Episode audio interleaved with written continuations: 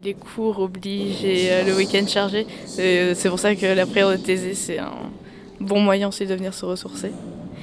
Euh, j'ai eu la chance de partir 4 jours à Thésée pendant les vacances, où j'ai eu du coup ces temps de prière tous les jours et, et où j'ai pu avoir aussi le sacrement de réconciliation.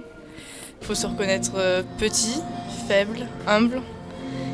Et mais c'est beau, c'est savoir que le Seigneur, il nous pardonne tout. Euh, enfin, il est là à chaque moment pour nous et qu'on a le droit de faire des fautes. Et il nous relèvera toujours. Toujours quelque chose d'un peu compliqué.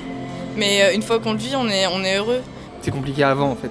Oui, c'est euh, se dire waouh, on, va devoir aussi avouer toutes nos faiblesses et c'est en général les choses qu'on n'a pas envie de voir devant nos yeux et qu'on préfère plutôt cacher. Et là, c'est le sacrement où il n'y a que ça qui compte et en fin de compte c'est ça qui nous fait grandir et c'est ça aussi qui est, qui est magnifique je trouve dans ce, dans ce sacrement.